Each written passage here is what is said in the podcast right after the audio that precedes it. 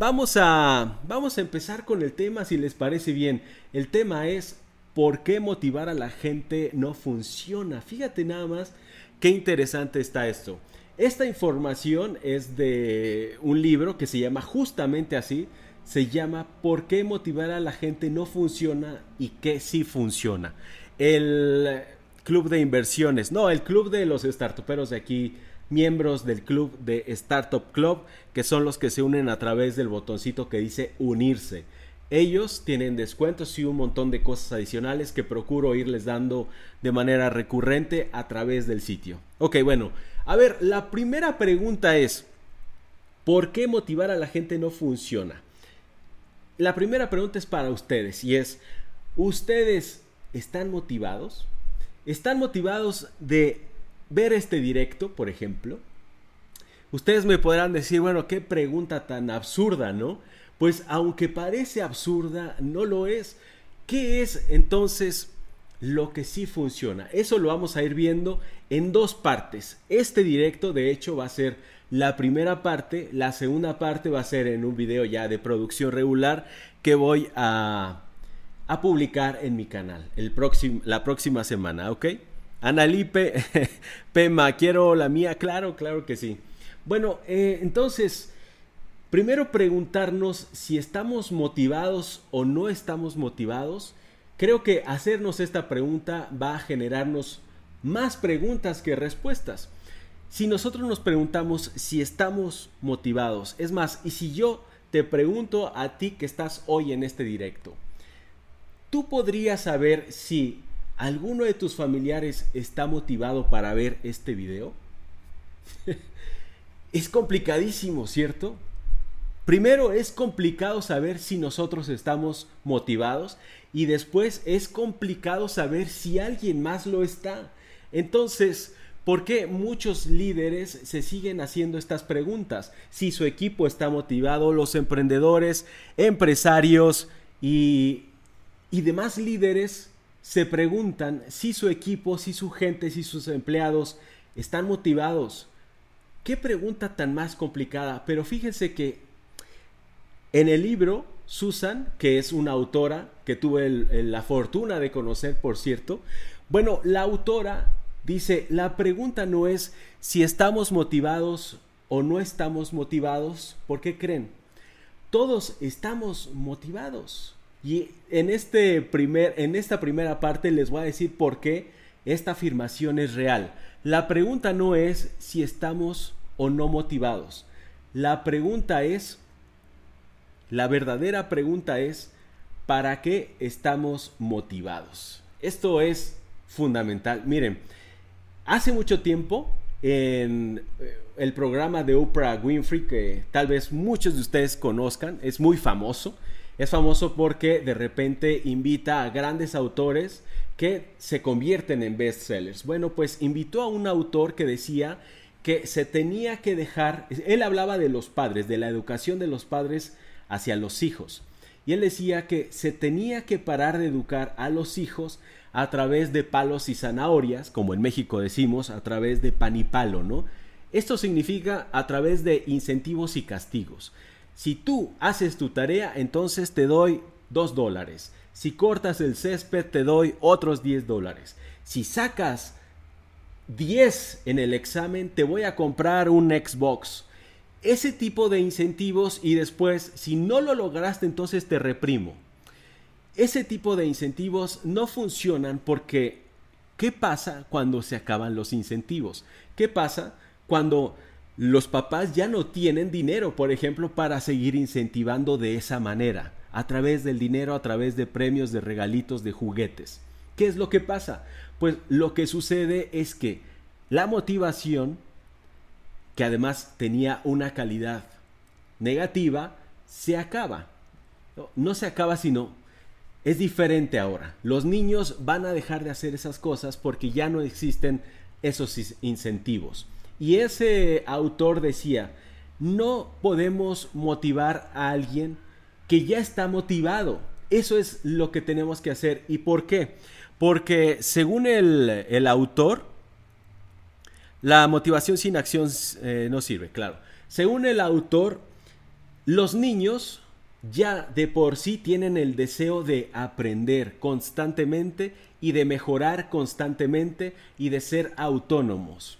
Y ponía un ejemplo, ustedes seguramente han visto algún anuncio en la televisión donde los papás están tratando de darle de comer a sus hijos, ¿cierto? Y de repente el niño muy pequeño, puede ser bebé, rechaza la comida, intenta tomar él la cuchara para ser él mismo el que se alimente. Entonces su deseo de autonomía, su deseo de mejorar y su deseo de aprender le hace rechazar la ayuda del padre. Esto precisamente es algo que los niños y todos los seres humanos tenemos. Son estas tres necesidades psicológicas. Por lo tanto, motivar a los niños a que aprendan es algo eh, que está por demás hacerlo, porque es su naturaleza aprender. Entonces, no tienes que motivarlo a aprender, no tienes que motivarlo a ser mejor porque es inherente a los niños, es parte de todos nosotros. Entonces, esta, esto fue lo que motivó a la autora de este libro a realizar una investigación más fuerte y de pronto en 1985 ella ya se volcó definitivamente a la, investigación sobre la motivación porque le, le sucedió algo que también a mí me sucedió y que a partir de ese momento les prometo que mi cerebro hizo un giro, hizo un clic y a partir de ese momento me he estado formulando esta pregunta.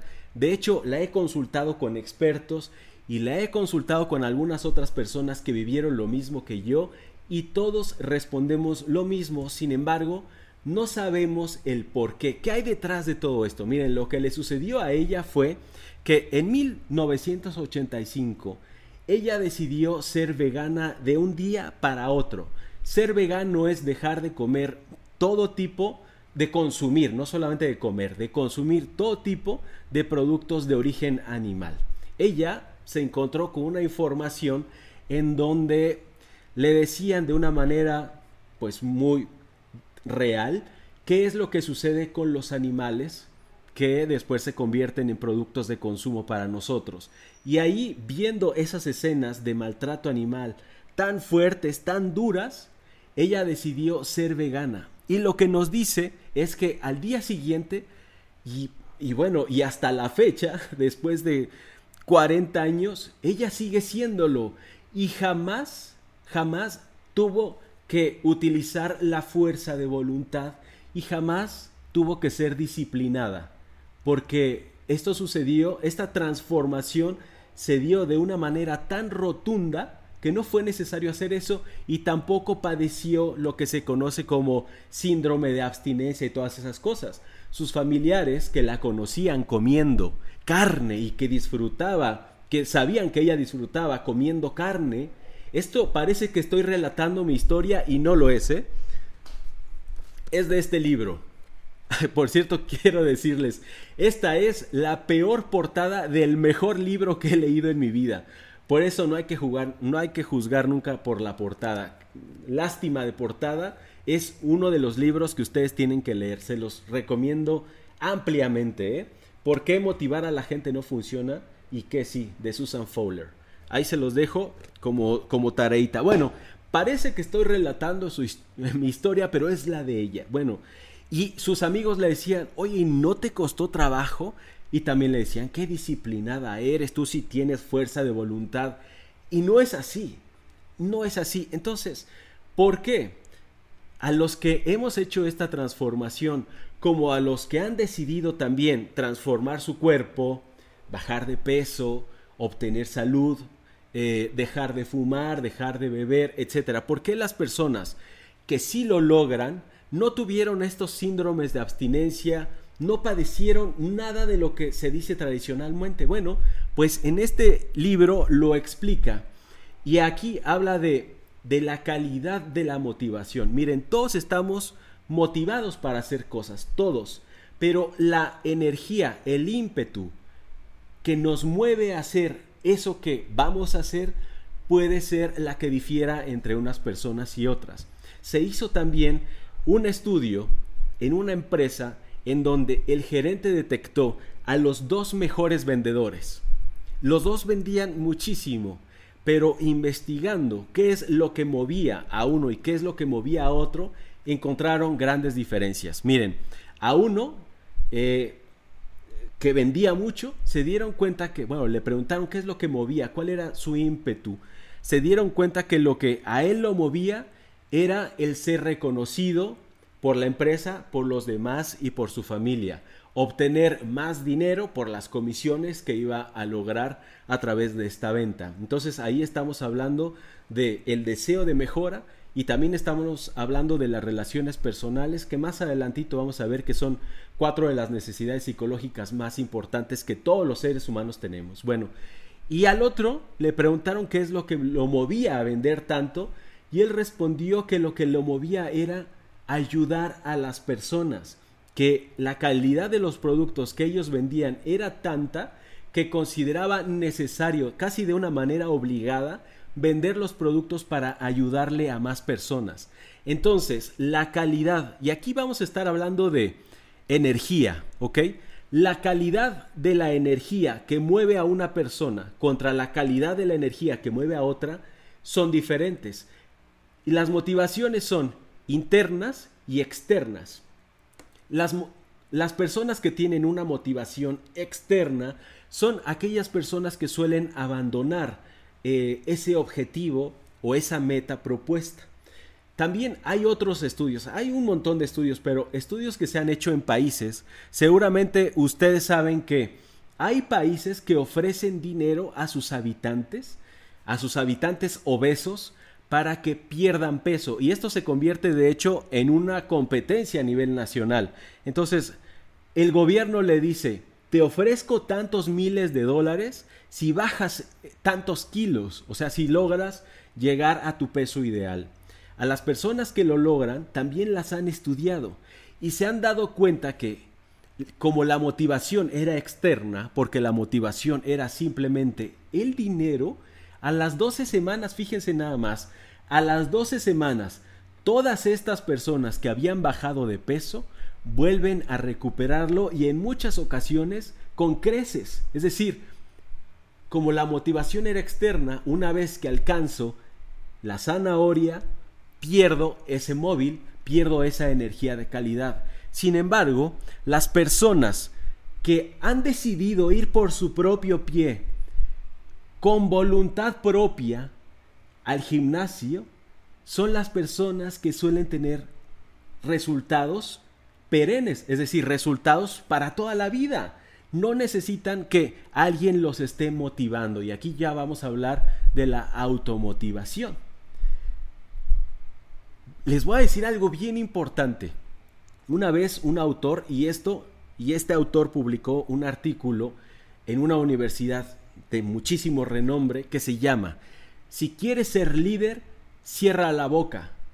Y sean, a ver, esto vale la pena, este, como que analizarlo un poco, ¿eh? Si quieres ser líder, cierra la boca. ¿Cuántas veces hemos visto a los líderes? Es más, si nosotros mismos pensamos en liderazgo, vamos a pensar en que nosotros tenemos que motivar a la gente, ¿cierto? Bueno, pues él hizo un estudio en equipos deportivos y se dio cuenta y descubrió que los equipos deportivos que no tenían un líder, es decir, un entrenador, que estuviera detrás de ellos y encima de ellos eran los que más resultados tenían. Fíjate, eh, lo que te estoy diciendo, espero que lo puedas asimilar. ¿eh? ¿Por qué? ¿Por qué sucede esto? Por lo siguiente, los líderes, al pronunciar una sola palabra, lo que están haciendo es dirigiendo a su equipo. Les ponen metas, les ponen objetivos están encima de ellos. Y cuando sucede esto, una de las necesidades psicológicas más importantes del ser humano, que es la autonomía, ha sido violada. Cuando vencen, cuando violan tu autonomía, tú te sientes en disgusto. Entonces, lo que analizan estas personas es lo siguiente. Los jugadores al momento de recibir órdenes y tenemos que ir por eso y vamos a ganar y tiene que ganar y son los mejores y van a destruir al rival y ta, ta, ta, y, bueno, órdenes, o les dicen, no podemos salir de esto sin un gol, al menos, con un gol lo logramos, tienen que meterlo. Ahí lo que detecta el equipo es que este director lo que está haciendo es imponer sus objetivos para que él sobresalga y no el equipo. Lo mismo sucede en las empresas. Cuando los vendedores reciben los presupuestos de ventas de parte de sus jefes, los objetivos de ventas, lo que detecta el vendedor, el, personal, es que esos objetivos son del jefe y son impuestos para beneficio de él mismo, para que él se supere y no los vendedores. Fíjate, esto está, esto está fuerte, ¿eh? esto está fuerte. ¿Cuáles son las cuatro necesidades psicológicas más importantes de todo ser humano? La primera es la mejora continua, el deseo de mejora continua. Eso es intrínseco de todos nosotros, ¿ok? El segundo es la autonomía.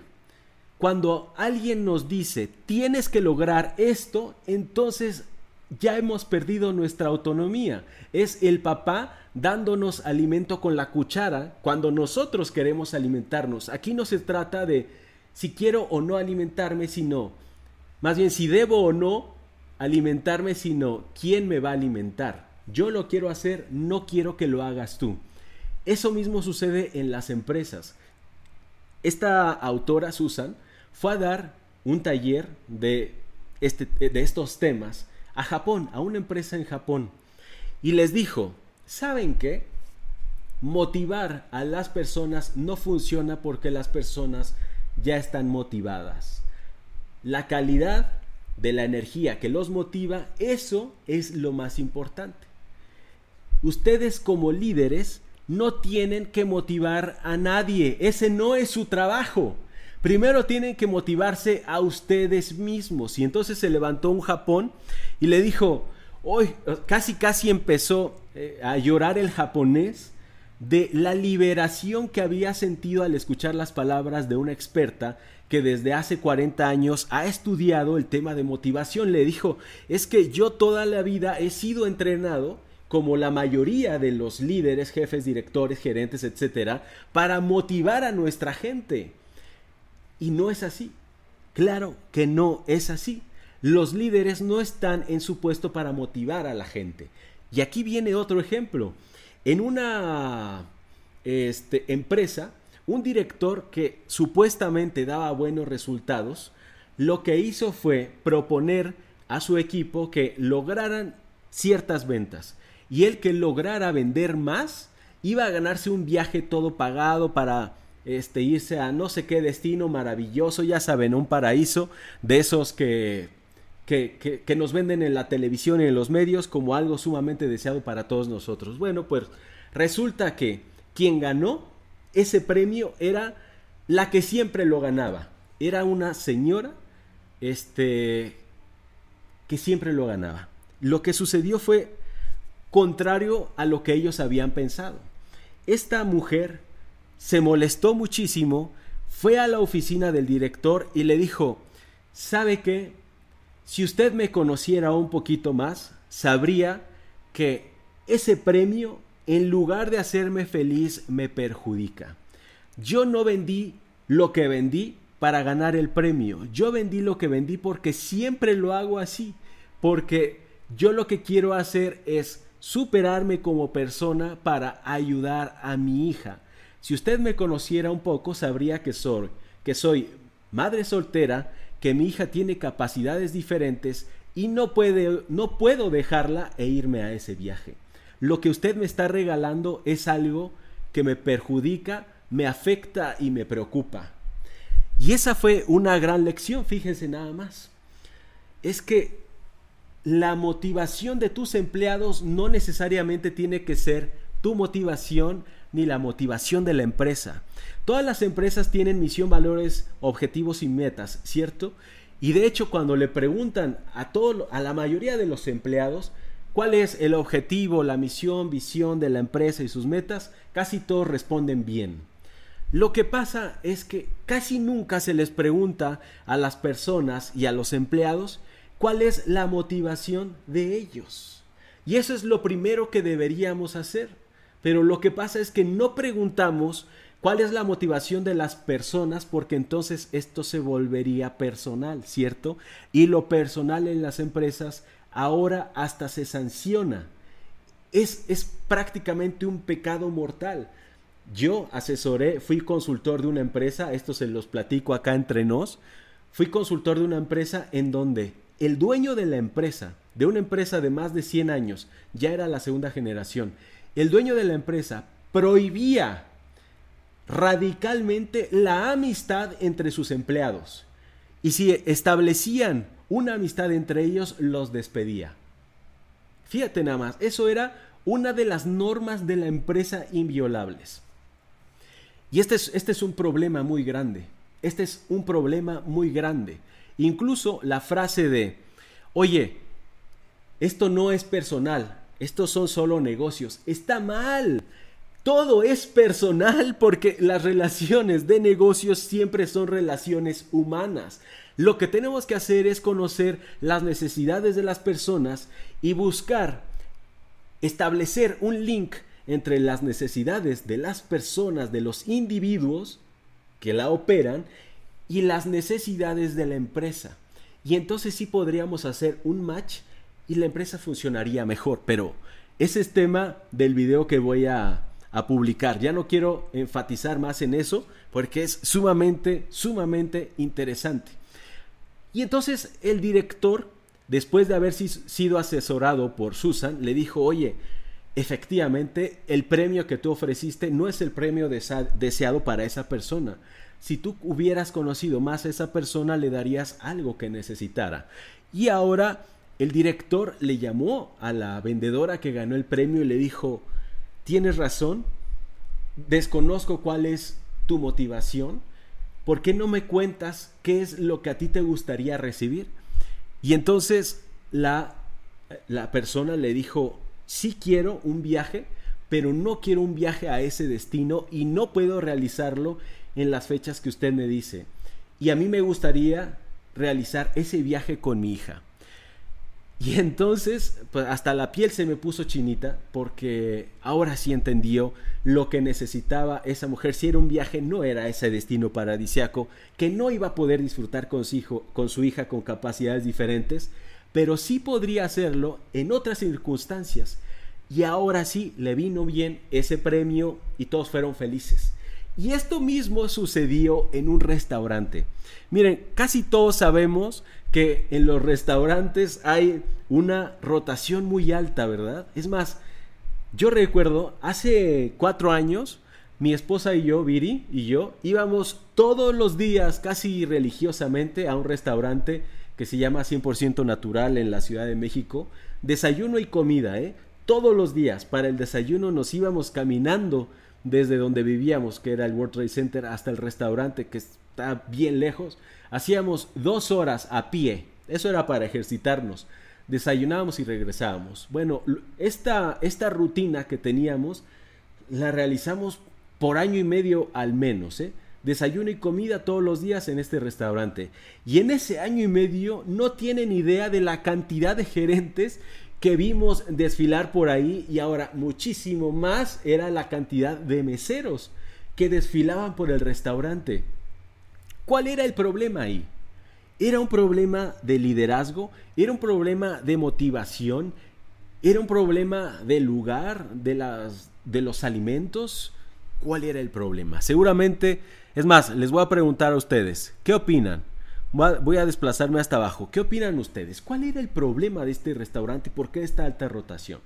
Bueno, mientras ustedes me responden, hola Marcos, ¿cómo estás? Marcos, vamos, Marcos Ramos, abrazo fuerte hasta San Petersburgo, también Nicolmedo, ahorita los saludo a todos, muchísimas gracias por estar acá, qué felicidad, qué felicidad. Bueno, les estoy comentando de un restaurante. En este restaurante, por cierto, recién abierto, contrataron a uno de los mejores capitanes de meseros y al supuestamente al mejor personal, el salario. Qué bueno que lo has mencionado, Iván. qué bueno que mencionaste el salario. Los empleados no recibían reconocimiento. Buenísimo, buenísimo sus comentarios. Bueno, contrataron a uno de los mejores capitanes en la industria, capitanes de meseros, y contratan obviamente a meseros. Y empieza a dar muchísimos resultados el restaurante. Obviamente, cuando uno abre un establecimiento, procura hacerlo pues en temporada alta, ¿cierto? Ese es como digamos este, iniciar el negocio en luna llena, casi casi, si fuéramos esotéricos, es casi casi así. Abrirlo en temporada alta, sobre todo si vamos a abrirlo en un lugar turístico. Pues miren, las obviedades a veces no son tan obvias, ¿eh? pero esto es obvio, ¿no? Bueno, lo abrieron.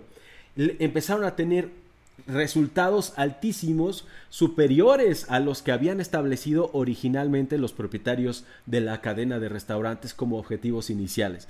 Bueno, y le preguntaron al capitán, oye, ¿qué es lo que estás haciendo tú los horarios?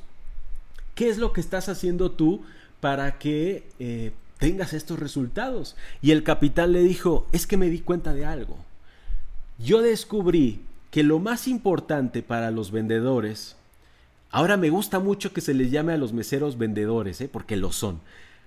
Me di cuenta que los vendedores, lo que motiva a los vendedores son las comisiones, que antes les llamábamos propinas, ¿verdad? Son las comisiones que les da la gente. Bueno, llamémosle propinas para no confundirnos. Son las propinas. Y lo que yo he hecho es capacitar al personal para que ganen cada vez más propinas. ¿Y cómo es esto? ¿Qué, les enseñas? Pues les enseño a tratar bien a los comensales, a que les pregunten su nombre, a que procuren recordarlo, a que lo mencionen en una segunda oportunidad, a que conversen con ellos, a que sepan cuáles son sus necesidades. En algunos casos, cuando los clientes ya tienen mucha amistad, hasta les dan una palmadita en el hombro. En fin, esto es lo que ha hecho que los vendedores, los meseros, ganen más propinas. Incluso una vez que yo los he capacitado, los dejo libres. Yo no estoy encima de ellos todo el tiempo porque ya saben que si hacen lo que yo les enseñé van a ganar más propinas. Y entonces la dirección y todos se quedaron asombrados porque dijeron, wow, esto está funcionando. Incluso la misma Susan dice, esto está muy bien porque está satisfaciendo muchas necesidades. Primero la autonomía, ¿verdad? Porque no es un líder que esté encima y encima y encima encima de el personal para que hagan las cosas. Los deja libres y eso no viola la autonomía de las personas, por lo tanto, esta le damos check. Perfecto. Relación con los empleados. Muy bien. Fíjate que este Wendelin Rodríguez, la relación Acabas de mencionar algo valiosísimo. La relación con los empleados es otra necesidad psicológica que no solamente es con los empleados, son relaciones personales. Las relaciones personales es la cuarta necesidad psicológica más importante después de autonomía, después de el, deseo de mejora y tenemos a la este, a las relaciones personales. Entonces, este, me distraje con Wendelin porque está muy bien, está muy bien. Bueno, entonces está, digamos, satisfaciendo todas las necesidades de la autonomía porque son libres. Y luego, este, la competencia. Competencia no, no desde el punto de vista de competir entre los meseros, sino competencia de competir conmigo mismo para ser valorado y reconocido por los clientes y por la empresa a través de comisiones y a través de propinas, a través de mi salario y de prestaciones, ¿ok? Esa, esa es la competencia. Nosotros competimos para ser valorados. Ojo con esto, competimos para ser valorados. Esa es la competencia y esa es otra necesidad psicológica de todos los seres humanos. Esas son las cuatro. ¿Es mejor sueldo base, alto comisiones altas? Ok, bueno, eso es, esto es lo que estamos analizando acá eh, ese, canal, pero no desde el punto de vista que lo hace todo mundo en todos los canales. Esto es algo especial. Lo que tenemos que analizar no es si es sueldo base y comisiones, el famoso este, Robert Quillosismo, ¿no? Eh, de busca siempre a comisionistas. Eso, ¿sabes que Queda por... ya queda insuficiente. Esa respuesta es insuficiente. Lo que tenemos que analizar es la calidad de la energía que mueve a esas personas para hacer eso, para vender. ¿Qué es lo que lo mueve? Eso es mucho más importante que simplemente ofrecer comisiones. Es, lo mismo que, que la mujer a la que yo le ofrezco un viaje. Te doy, te doy comisiones y te doy sueldo fijo. No, eso no funciona. Tenemos que dejar de pensar así.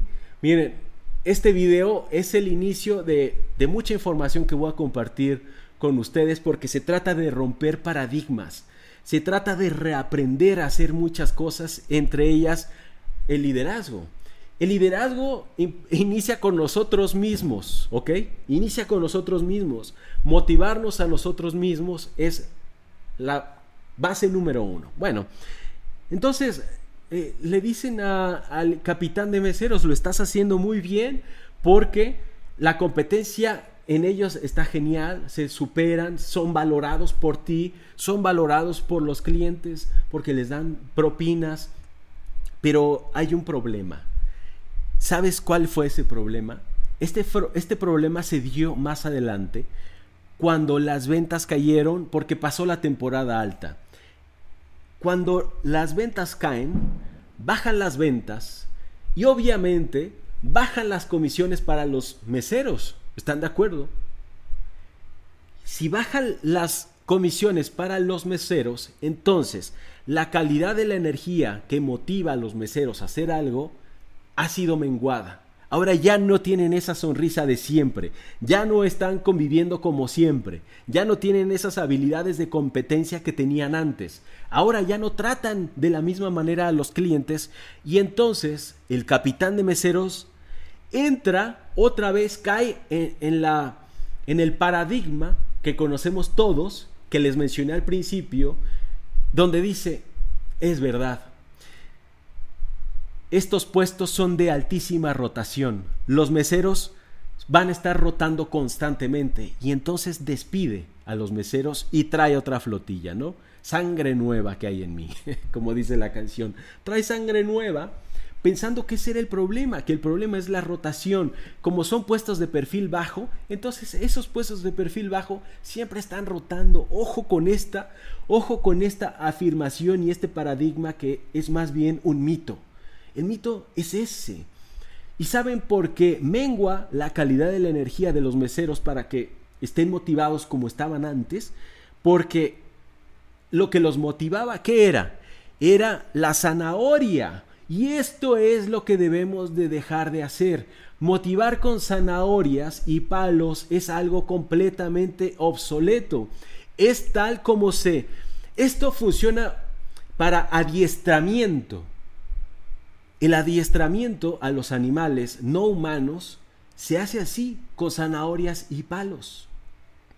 Y no es como líder no puedes adiestrar simplemente, no puedes adiestrar a nadie. Como líder, y, y hablando de líder me refiero a padres, a profesores, o sea, este, padres de familia, no sacerdotes, a también los sacerdotes, padres, eh, empresarios, gerentes, directores, tú mismo. No puedes liderar adiestrando. Y utilizar palos y zanahorias es el método por excelencia de adiestramiento. Entonces, eso no funciona porque como caen las ventas, cae la motivación, ya no hay zanahorias y la única solución que de hecho se la propusieron, a ver, entonces, ¿qué es lo que harías? Pues la única solución que yo veo es subirle el porcentaje de comisiones a los meseros. Esto fue antes de, despedirlos, por cierto, ¿eh? Ahí me, adelanté. Le dijeron, la única manera de conservarlos es subiéndole las comisiones. Y obviamente en dirección le dijeron, esto es imposible, no podemos hacerlo, si no hay suficientes ventas, no podemos incrementar el porcentaje de comisiones. Y entonces lo que hizo fue despedirlos los despide, trae sangre nueva, sucede exactamente lo mismo. Porque cuando las zanahorias se acaban, entonces la motivación, esa motivación se acaba. Punto. Y ahora los directores que creen que hicieron, los directores despidieron al capitán de meseros. Y los directores ahora entraron en ese mismo paradigma. Dijeron, sí es cierto, es que el puesto de capitán de meseros es un puesto de altísima rotación. Caen en esa jugada y ahora traen sangre nueva y el ciclo se repite. Y se repite porque esto es como un juego de dominó. Cuando la autonomía es, viola, es violada y después el deseo de superación, la competencia, es solamente motivada a través de zanahorias, no funciona. No, es, no funciona porque no es un mecanismo sostenible. Punto. No puede haber temporadas altas toda la vida, ni en ninguna empresa, ni en ningún hogar. No puede haber siempre rachas altas. Esto es imposible, así no funciona la vida ni los negocios. Y aquí viene otra anécdota que no está escrita en el libro, en el libro pero que yo la recordé, que es algo muy parecido. Ah, si tú solamente estás motivando con zanahorias, y aquí por favor recuérdenme que hable yo, porque esto tiene que ver también con todo lo que hacemos en redes sociales, que yo mismo he caído en el juego y que ahora por fin me está cayendo el 20 y digo, los giveaways no funcionan. Voy a hacer un video de eso, ¿eh? Es más, lo voy a hacer porque no quiero spoilearles ese tema, pero tiene que ver con lo que les estoy diciendo. Finalmente son zanahorias, ¿están de acuerdo? Miren, recuerdo perfectamente una, no sé si esto sea cierto, si sea leyenda, se le ocurrió a algún autor de una, para utilizar una metáfora o una fábula, pero tal vez sea cierto. Suponiendo que esto es cierto, les voy a decir de qué consiste. Creo que fue en el siglo XIX, 1800, la imprenta recién salida, eh, un millonario, obviamente comerciante, porque recuerden que después de, que el clero eran los únicos ricos más los reyes, los reyes y el clero, el clero eran las únicas personas ricas, después se transformó esto y ahora se sumaron los comerciantes, los comerciantes eran las personas ricas. Bueno, pues él era un comerciante y era un millonario y era un aventurero. Y lo que hizo él fue redactar un anuncio en el periódico, ni siquiera sé si se llamaba periódico, pero bueno, en una publicación impresa, ¿no? Llamémoslo así, en una publicación impresa que distribuyó por el pueblo en donde en esa publicación lo que hacía era invitar a gente. ¿Para qué? Lo que él quería hacer era realizar un viaje en barco, obviamente, era una embarcación liderada por él para viajar y conocer nuevos eh, destinos. Iban a recorrer el mundo entero y a él le apasionaba la botánica y también le apasionaba analizar y, bueno, comprender la vida este, en general, incluyendo la animal. ¿Ok?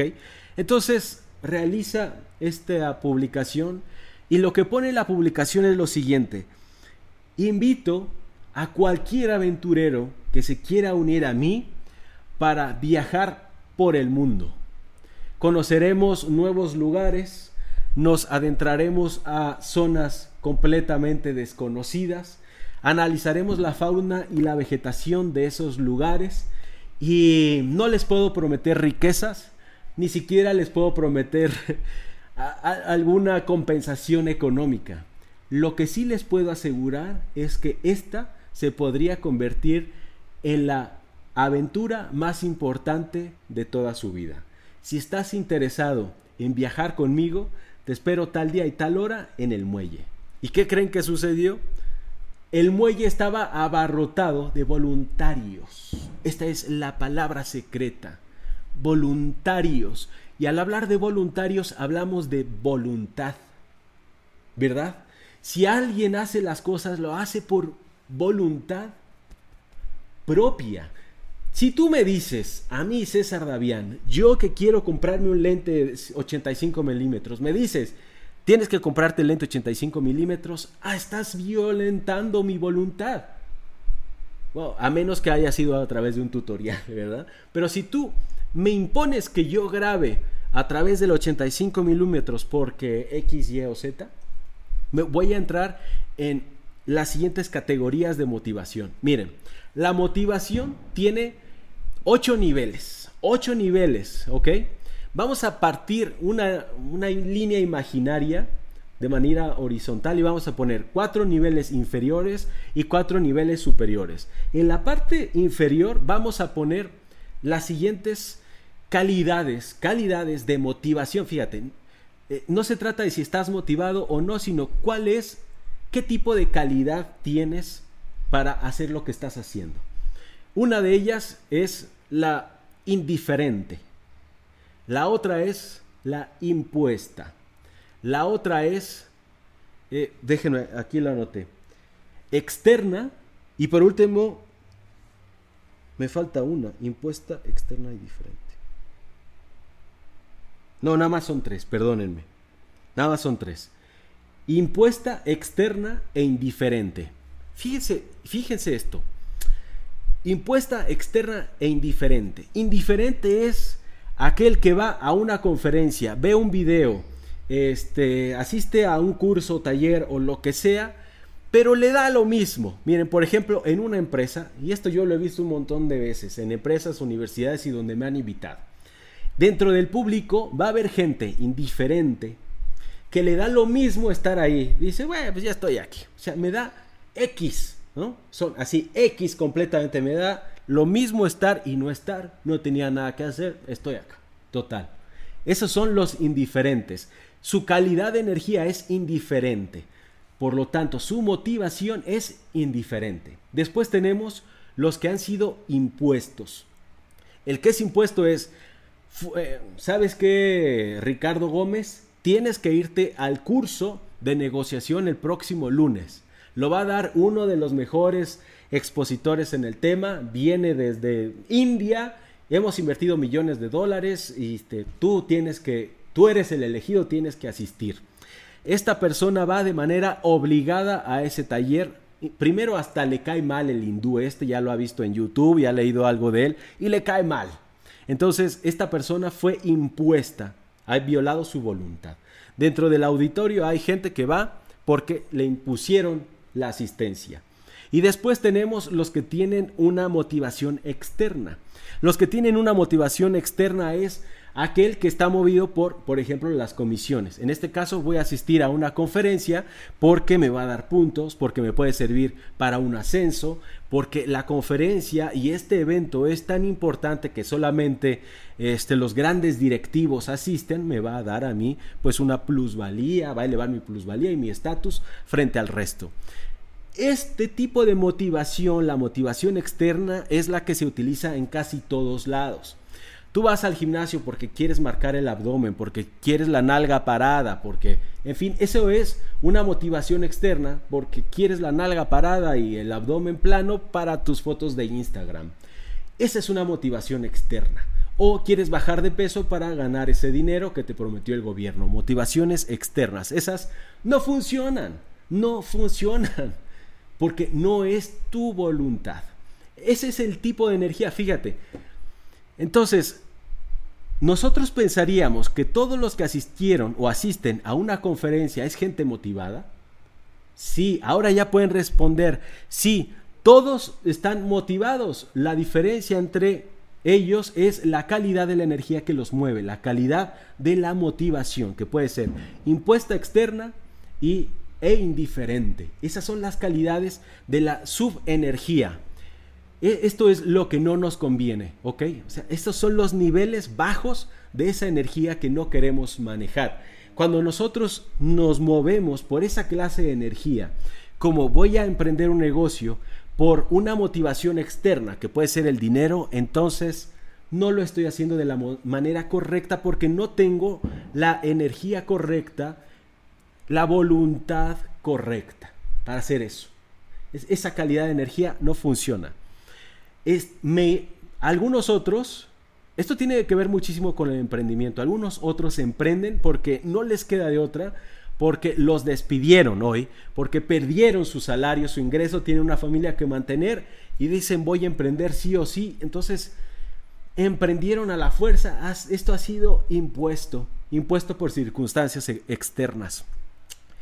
Y, luego tenemos la indiferente, que eso es lo peor, que, yo prefiero a los impuestos que a los indiferentes. ¿eh? Ella habla justamente de otra anécdota que me pasó a mí. y no sabía qué hacer. Ha sido una de las situaciones más difíciles de toda mi vida en cuanto a conferencias. A ella saben qué le pasó. La contrataron para dar una conferencia para puros directivos de alto rango. Llega a dar la conferencia, empieza a dar la conferencia y ¿qué creen? Ninguna de las personas le pone atención. Todos están con sus teléfonos, no le prestan atención. Ella empieza a sentirse muy incómoda y decide guardar silencio. Dicen, mejor me voy a callar. Guarda silencio y empieza a generarse un, un silencio de esos silencios incómodos, ¿cierto? Se empieza a generar un silencio que entonces ahora sí ya el auditorio voltea a ver a la conferencista. Y ahora sí ya que tiene su atención impuesta eh, a través del silencio, les dice, bueno, primero se replantea su estancia ahí y, decide ya no realizar la conferencia. Dice, ya no voy a continuar con la conferencia.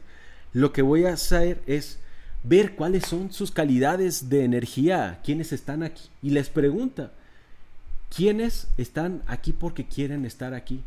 ¿Quiénes están aquí porque han sido obligados a estar aquí? ¿Quiénes están aquí porque les conviene estar aquí? Y entonces lo que sucedió ahí fue un experimento muy interesante porque empezaron a revelar realmente lo que estaba sucediendo. Y esto también me, me liberó a mí porque otra anécdota que tengo es muy similar a esta. Tengo dos, de hecho. Las dos en universidades, no quiero mencionar los nombres. Llego a una universidad que me invita todos los años, todos los años, para dar una conferencia de resiliencia. Pero esta vez me, me piden dos conferencias para que dé una un día antes y otra al día siguiente. Dos conferencias con diferencia de un día. Perfecto, llego como siempre, empiezo a dar la conferencia y me sucedió algo muy similar a lo que le sucedió a Susan todos los que estaban ahí no me ponían atención. y me empecé a sentir súper mal. E, esto es algo, bueno, aquí habla el ego, ¿eh? el ego sintiéndose mal. Y hice exactamente lo mismo que Susan, sin jamás haber leído su libro. Este libro, quiero que sepan, tengo días con el libro, ¿eh? O sea, y esto que les estoy platicando es de hace algunos años. Me, me sucedió exactamente lo mismo qué horrible se siente.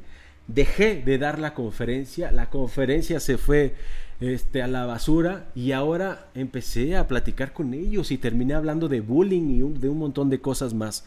Al día siguiente fui a dar la conferencia de resiliencia. Esa conferencia era de antipasión, para ser precisos. Al día siguiente era de resiliencia y me fue súper bien, pero ¿qué creen? Era el mismo auditorio.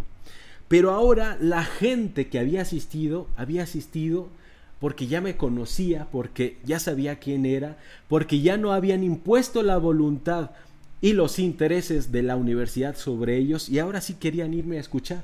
Ahora sí querían escuchar mi historia, porque así como Susan les dijo a su auditorio, oigan, este, tal vez ustedes no lo sepan, pero la empresa pagó mucho dinero para que yo estuviera hoy con ustedes porque la empresa considera que haberme traído desde otro país, de haber viajado cientos de kilómetros para, aquí para estar aquí hoy con ustedes, es algo que les puede ayudar a ustedes a crecer como personas. Pero tal vez ustedes no tienen ese nivel de, digamos, de comprensión, no tienen ese nivel de comprensión y quiero saber por qué no tienen ese nivel de comprensión.